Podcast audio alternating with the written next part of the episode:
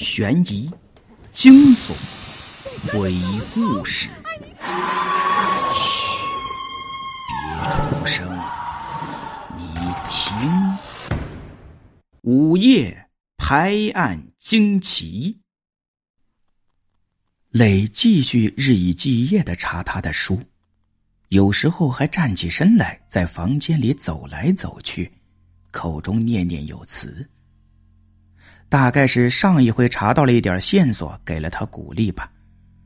我经常也是一边喝酒，一边坐在他的身边看他翻书。开始的时候，他还跟我说两句，我也是跟着哼哼两声。过了两天之后，他的书便翻得越来越快，话却越来越少，眉头却越皱越紧。我知道。那就意味着他没有找到更多的东西了。翻来覆去，还是只有“玄猫辟邪之物，易至于难，子孙皆宜，忌易动”这几个字儿是有用的。问题是，现在这句话已经等同于狗屁了。黑猫死了才知道有什么屁用啊！我没有将这句话说出来打击他。只是冷着眼喝着酒，看他翻书。每次我喝醉醒来之后，他身旁的书都多出来很多很多。看图章，大概是图书馆里的。房间里的空酒瓶也越来越多，书也越来越多，最后把客厅都堆了个遍。后来，我和他再也没有出门。也没有回卧室一步，两个人睡觉、吃方便面、喝酒、查书，都在客厅的地毯上，就除了上厕所了。再到后来，他查书骂娘的声音越来越大，我醉的也越来越频繁。直到有一天，到底是哪天已经记不清了，磊忽然合上了书本。那傻逼说的不错，那两面镜子确实有问题。然后他冲进了卧房，将两面镜子撬下来之后，又砸得粉碎。镜子碎了，还是碎镜子。镜子后面的墙壁和其他的地方也没什么两样。他似乎很是失望。我一边吹着酒瓶，一边睁着醉眼看他发疯。心里不禁觉得好笑。于是我就问他：“到底是他喝酒了，还是我喝酒了？”他不理我，又一头扎进他的书里。其实我很理解他的心情，我知道他想凭借自己的努力和那些玄之又玄的书本来解决一切问题，逃离七天一次的结束。但是我觉得那多半不会有什么作用。这些书都是别人编出来卖钱的东西，有什么好值得深究的？写这些文字的人是不是真的遭遇过他们书中所说的事儿啊？就像那个陈元敬，是不是用黑猫来辟邪？我看不大见得吧。反正都是希望不大，又何必庸人自扰呢？还不如痛痛快快的先醉一场再说。既然不能永远的脱离苦海，能暂时忘掉一切，不是最好的选择吗？我看他多半不理解我。我拨了好多次丽的电话，不是关机就是没人接，最后竟然是出现电脑的声音，告诉我这个号码已经注销了。袁的手机也是如此。我将这些告诉磊。他完全无动于衷。我知道他已经完全陷进了他的书里了。我就问他：这些别人编出来骗人的文字，值得这么投入吗？他居然说我不懂。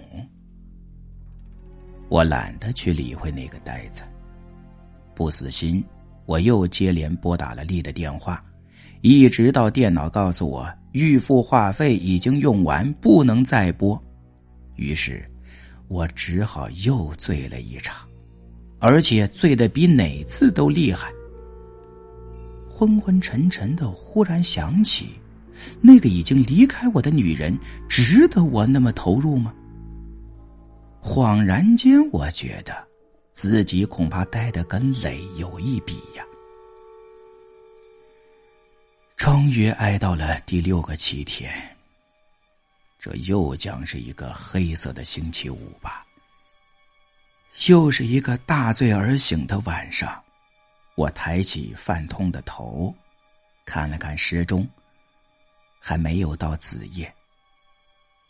奇怪呀，为什么每次到这个日子都不能够在喝醉中混过去呢？难道是命中注定？我忽然间发现身边少了一点什么东西，啊，是书。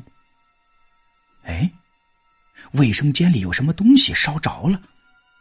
我连忙冲进去，发现磊正在用打火机把一本书点燃，再等他烧的差不多了之后，扔进了马桶里。马桶里没有水，只有厚厚的一层灰。你在干什么？我有些奇怪。烧书，没见到吗？他好像很生气的样子。是，确实该烧，该烧。啊，阿切！窗户是开着的，有风灌进来。他妈的，浪费了我两个星期的时间。磊喃喃的骂道：“一点屁用也没有。”我跑回了客厅，开了瓶酒，跑回来递给他。他接过之后，看也不看，顺手就扔出窗外。怎么着？不喝就不喝呗，不早说，真是浪费。哼，好心没好报，早知道我自己喝了。你少说两句废话行不行？没人当你是哑巴。今天都什么时候了，还喝酒？我知道他心情不好，懒得跟他吵。毕竟付出了极大努力而没有回报。不是一件让人很愉快的事情。于是我又跑回客厅，开了一瓶酒，席地而坐。不料磊跟着跑出来，他一把抢过我手中的酒，干什么？我有些发怒。你不喝还不许别人喝吗？你是烧书来发泄，还想利用我来发泄吗？磊微微一愣，呃，懒得跟你说，反正。现在你不能喝，一会儿有事要做。等我把那些捞石子烧干净了些，我有话要对你说。他又匆匆的跑回了卫生间。有事儿做。上个星期他好像也是这样说的。不理他，我照旧。等他烧完了出来，我已经差不多又是两瓶酒下肚。斜眼望去。他正缓缓的夺了出来，脸色大概是因为烤火而变得通红。说吧，有什么事儿？我已经微微的带着醺醺之意。听好了，他盯着我的眼睛，他的眼睛里放着异样的光。那些书确实没什么用，但我已经想清楚了一件事儿。什么事？那只黑猫是怎么死的？鬼杀的？不，鬼根本就杀不了他，他才是专门杀鬼的。那是怎么死的？他冷冷的看着我。是冤死的，是被陷害死的，死在一个极阴险的阴谋圈套之中。什什么圈套？他一字一句的说：“是你杀了他。”我打了个冷战，酒劲儿全从全身上下的三千六百个毛孔中化作冷汗出来。你，你胡说！怎么会是我杀的呢？确实是你杀的，除此之外没有更好的解释了。我终于想通了。他站在我的正前方，呼吸奇怪的急促起来。刚才你的一句话点醒了我，你是利用我来发现，我没有利用你，是鬼利用了你。鬼是根本就杀不了猫的，但是他们可以通过你，假借你的手来铲除这个障碍，所以鬼就挑上了你，利用你做他们杀猫的凶器。从迷路那次以后，鬼就知道了，要在黑猫在的时候对付我们，那是千难万难，所以第一次是鬼上了你的身，怂恿你开车压猫，但没有成功。他看着我，我从他的眼睛里看不到一贯的冷静，而是从来也没有见过的疯狂，心里越发的不安起来。所以呢，所以第二次在梦里，那个女鬼反复几次给你演示杀猫，她是在教你，教你怎样杀猫，他们是有预谋的。还记得上个星期的事吗？那天早上我见了猫的踪迹，追赶出去，那个女鬼马上就上了你的身。黑猫察觉到情况不对，又回头来找你，但你在鬼的暗示下将他捉住，杀死了。你拿住他的脖子，使他抓不到你，然后将他摁进了抽水马桶的水箱里，活活的将他溺死在水箱里。他在临死的时候。吐出了身上所有的血，为的是在你的身上留下记号，好让别人知道是谁杀死了他，是你杀了他。这就是为什么你的手上沾满了血，这就是为什么马桶水箱里的血一路从地板滴到你的床上，在你的手上，磊的面孔。说不出的狰狞恐怖，这不是我认识的雷，他被鬼上身了。我吓得一个字儿都说不出来，两只手毫无意识的横在脸前，希望挡住那咄咄逼人、逐渐靠近的他。是你杀的他。他想尽了办法来保护你，你却亲手杀了这个忠心耿耿的朋友，尽忠职守的卫士。知道我在说什么吗？嗯。他的嗓子变了，变得更粗、更低、更加沙哑，胸膛在迅速的起伏不定，用喉咙里发出了猫样的噜噜声。悄悄的告诉你吧，小朋友，其实你杀错了，你杀的其实是雷。啊！我惊叫起来。是的，你杀的是雷。雷其实已经死了快一个星期了。他恶狠狠的说道。你不是害怕那些血迹是磊的吗？告诉你，那是磊的，还不是磊这个白痴呢！哼，不要以为你们的这个计划很周密，其实我早就察觉到了。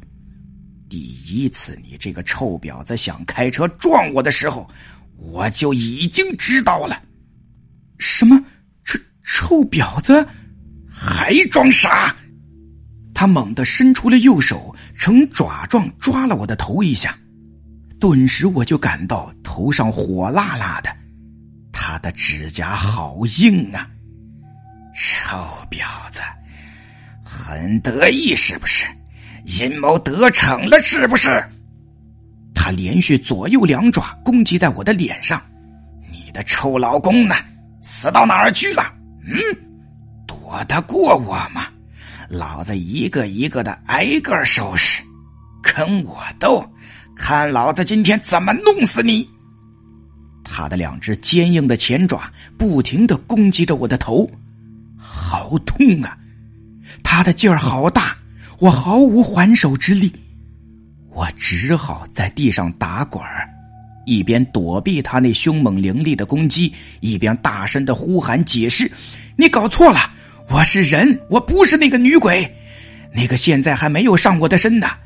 救命啊！救命啊！我不是有意杀的你，我根本就不记得了，我我根本就不记得了。我哭了起来。怎么？怕了？不敢承认啦？他的声音渐渐的模糊起来，但攻势更加凌厉。哼，是人，是人更要弄死。敢杀我，今天我就让你尝一尝被冤死的滋味忽然间，他仰天咆哮一声，是那凄厉而惨烈的声音，喵！猛地扑在我的脸上，张开了血盆大口，紧紧的咬住我的脖子。啊！不要，不要！我不是！我惨声的嚎叫着，同时感到下身一阵异样，眼泪、鼻涕连同屎尿一起流了出来。